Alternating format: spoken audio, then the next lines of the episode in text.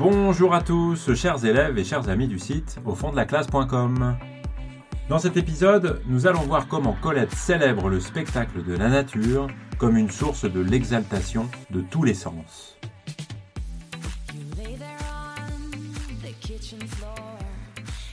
Dans les vrilles de la vigne et dans Sido, Colette célèbre le spectacle de la nature comme une source de l'exaltation des sens. Et on peut vraiment dire que les cinq sens sont convoqués sans cesse euh, dans ces récits, dans ces descriptions.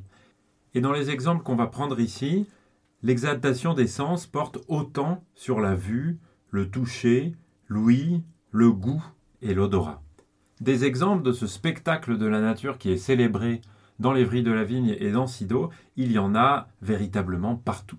On pourrait en prendre un très grand nombre et ici on va évidemment se contenter d'un certain nombre d'exemples afin d'illustrer les cinq sens et puis de trouver des éléments qui sont relativement divers. En tout cas la nature, les paysages, les fleurs, les arbres, la forêt, la plage ou encore la ville sous la neige sont omniprésents dans les récits de Colette et ils sont toujours célébrés pour leur beauté dans une extase qui convoque et mêle tous les sens. On va examiner maintenant certains extraits euh, des œuvres de Colette qui sont au programme. Vous pouvez les retrouver intégralement sur le site au fond de la classe.com dont euh, l'adresse internet euh, est à retrouver dans la description de ce podcast. Alors, pour commencer, un extrait de Sido, où il est question d'un village qui est proche du village natal et le village où vit la jeune Colette avec ses parents, qui s'appelle Moutier. Et dans ce passage-là, la narratrice, rappelle un moment où elle entendait la pluie venir du village voisin et où elle savait par avance que euh, une sensation très particulière, celle de la pluie d'une averse d'été, allait euh, lui tomber littéralement euh, dessus. Un moment qui est raconté ici avec un certain plaisir évidemment et en donnant un pouvoir très particulier à Louis, puisque Louis ici et, euh, ou plutôt a le pouvoir d'annoncer ce qui va se passer, c'est-à-dire cette averse de pluie qui va arriver vers elle. Je vous lis l'extrait. Je tendais mes oreilles sur Moutier. De l'horizon venait un bruit égal de perles versées dans l'eau et la plate odeur de l'étang criblé de pluie vannait sur ses vases verdâtres. Et j'attendais, quelques instants, que les douces gouttes d'une averse d'été sur mes joues, sur mes lèvres, attestassent l'infaillibilité de celle qu'un seul être au monde, mon père, nommait Sido. Dans cet extrait, donc, Louis a un très grand pouvoir, même s'il n'y a pas que Louis euh, qui est convoqué euh, parmi tous les sens dans cet extrait-là.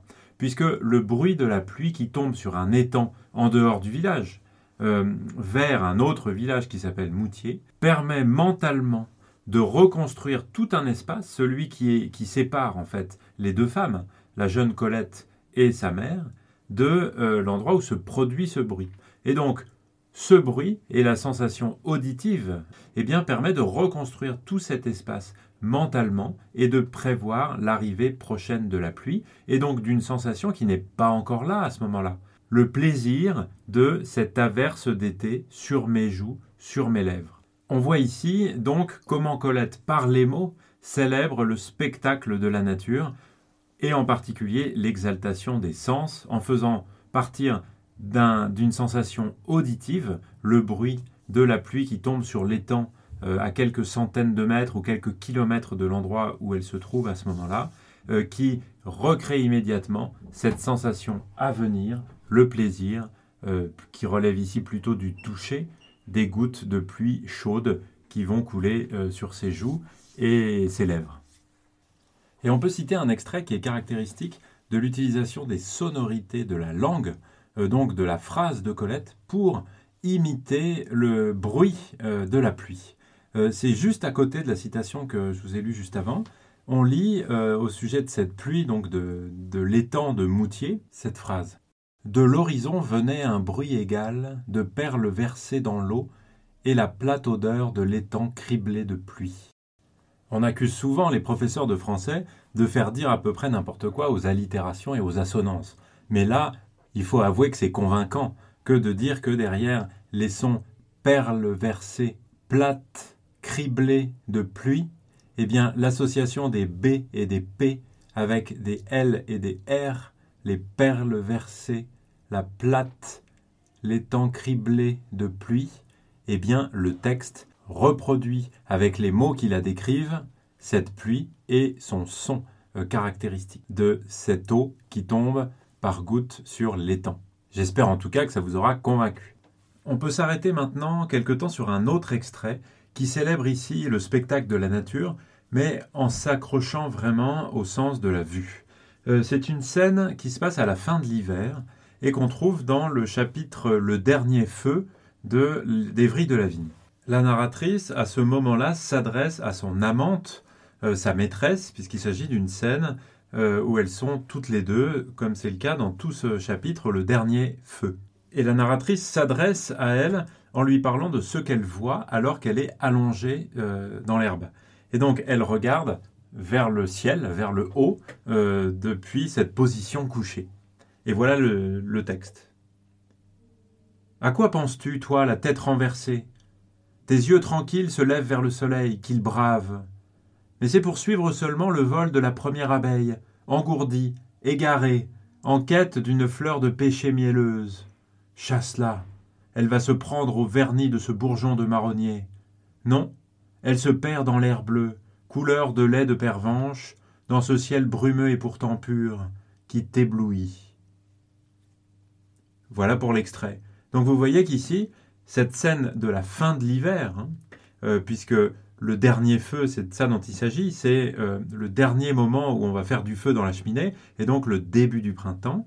Et donc dans cette scène, c'est une abeille qui est le protagoniste central, une abeille qui est vue par une femme allongée dans la nature, qui regarde vers le haut.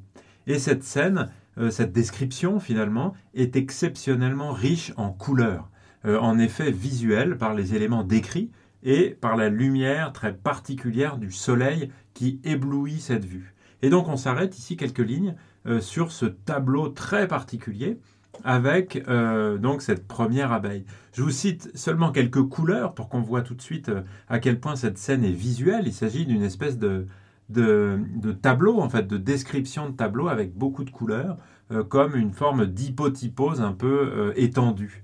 on a ici la fleur de pêcher mielleuse, le bourgeon de marronnier. Vous voyez, ça fait des, couleurs euh, qui, euh, qui, contrastent avec, euh, avec tout le reste, évidemment, puisqu'il y a l'air bleu, couleur de lait de pervenche, et le ciel brumeux et pourtant pur. Donc on a du vert, on a quelque chose qui est plutôt rose, rose foncé, on a l'air bleu, et puis ce ciel qui est peut-être un peu plus blanc, puisqu'il ressemble à euh, cette couleur de lait de pervenche ici. Et tout cela se fait dans un, scénario de lumière qui est tout à fait particulier, à cause de cette position allongée et le regard vers le haut. On le voit avec tes yeux se lèvent vers le soleil qu'il brave au début, et puis à la fin par le verbe éblouir. Et donc on a bien ici un spectacle de la nature avec une forme d'exaltation des sens, avec un spectacle qui est extrêmement riche en couleurs et en effet euh, de lumière. Dans un autre chapitre d'Evry de la Vigne, qui s'appelle En marge d'une page blanche numéro 2, euh, eh bien, on est en baie de Somme, euh, dans le nord de la France, dans la forêt de Crécy, et on a une scène qui est vraiment marquée par les odeurs et les parfums. Et des odeurs et des parfums qui ont un pouvoir qui attirent la promeneuse comme si c'était des forces euh, mystérieuses de la nature euh, qui l'attiraient dans cette forêt à travers ses parfums. Je vous lis euh, le début de cette description qui est l'entrée de la narratrice dans cette forêt de Crécy. À la première haleine de la forêt, mon cœur se gonfle. Un ancien moi-même se dresse, tressaille d'une triste allégresse, pointe les oreilles, avec des narines ouvertes pour boire le parfum. Une vague molle de parfum guide les pas vers la fraise sauvage, ronde comme une perle, qui mûrit ici en secret, noircie, tremble et tombe, dissoute lentement en suave pourriture framboisée, dont l'arôme se mêle à celui d'un chèvrefeuille verdâtre, poissé de miel, à celui d'une ronde de champignons blancs. Ils embaument la truffe fraîche. Voilà pour l'extrait dans lequel il y a quelques coupes pour ne pas que ça soit trop long. vous voyez ici les parfums. Les parfums, ici, ont un pouvoir sur la narratrice, puisqu'ils font ressurgir des souvenirs et qu'ils attirent à l'intérieur de ce bois, de cette forêt. Et ici, les parfums, on les voit d'abord à travers cette forme de synesthésie, on va dire ça comme ça, en s'appuyant sur le, célèbre terme qu'on utilise souvent pour parler de Baudelaire, pour évoquer les mélanges d'essences avec boire le parfum, comme si euh, on pouvait, euh, sous forme liquide, eh bien, introduire dans sa bouche et du coup, euh, par le, le, goût, eh bien, ressentir le, le parfum. ici, ça lui donne évidemment une matérialité beaucoup plus grande, qui est une forme d'hyperbole pour montrer la force de l'odeur ici du parfum.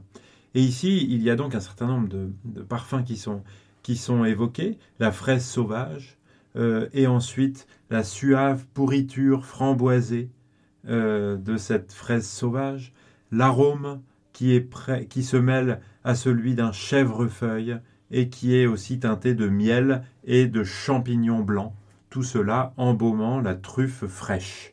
Donc vous voyez qu'avec cet ensemble de notations, eh bien, on voit la richesse du parfum qui est euh, dénoté par le texte, au point qu'on puisse dire qu'on a ici véritablement un spectacle des parfums, un spectacle des odeurs de cette forêt et du plaisir euh, que tout cela suscite chez la narratrice, dont la forêt, on peut le dire comme ça, prend possession à travers euh, le sens de l'odorat.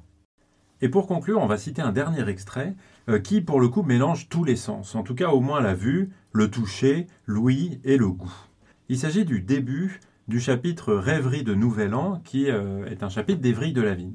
Et dans ce chapitre-là, au début en tout cas, il est question d'une sortie dans Paris, en tout cas d'une sortie près de Paris dans la ville, mais une sortie qui est un peu particulière dans la mesure où la ville est complètement enneigée, véritablement couverte de neige, et qu'il s'agit d'une sortie de Colette avec ses deux chiens. Et euh, cette sortie est vraiment l'occasion d'une véritable prise de possession physique de la nature, une nature qui est urbaine, mais qui est en quelque sorte euh, rendue plus naturelle par la présence de la neige. Et c'est vraiment par l'essence que Colette prend physiquement possession euh, de cet espace. Je vous lis cet extrait du texte qui est un petit peu long. Nous étions sortis pour contempler la neige, la vraie neige et le vrai froid, rareté parisienne, occasion presque introuvable de fin d'année. Dans mon quartier désert, nous avons couru comme trois folles, notre joie haletante de chiens lâchés. Du haut du talus, nous nous sommes penchés sur le fossé que comblait un crépuscule violâtre, fouetté de tourbillons blancs.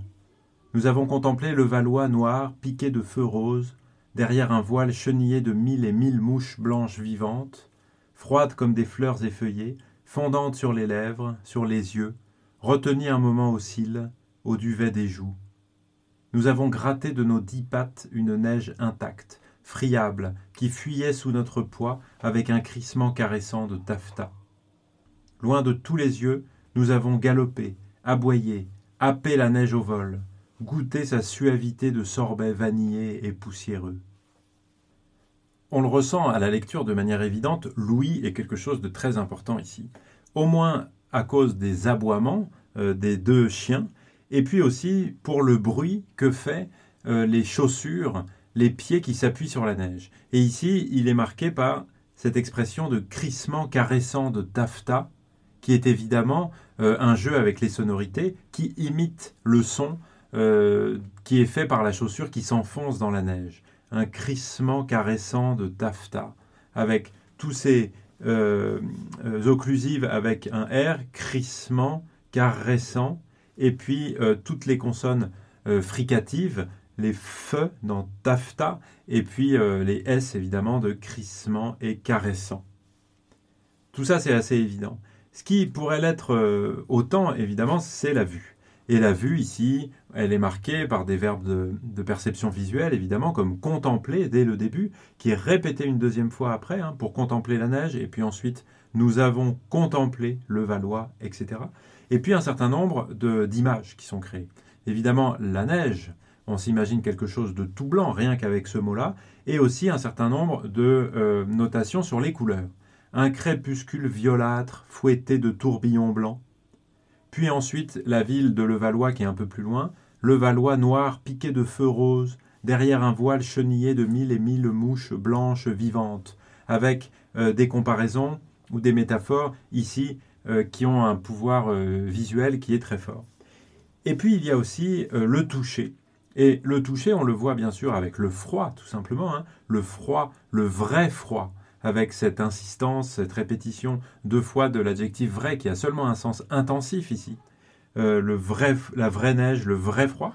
Et puis, un petit peu plus tard, dans le texte, le toucher est vu aussi par le contact des mains. Ici, ce sont les pattes, mais comme il y est question de dix pattes, on voit que ce sont les quatre pattes de chacun des deux chiens, auxquels il faut ajouter les deux pieds euh, de la narratrice euh, Colette.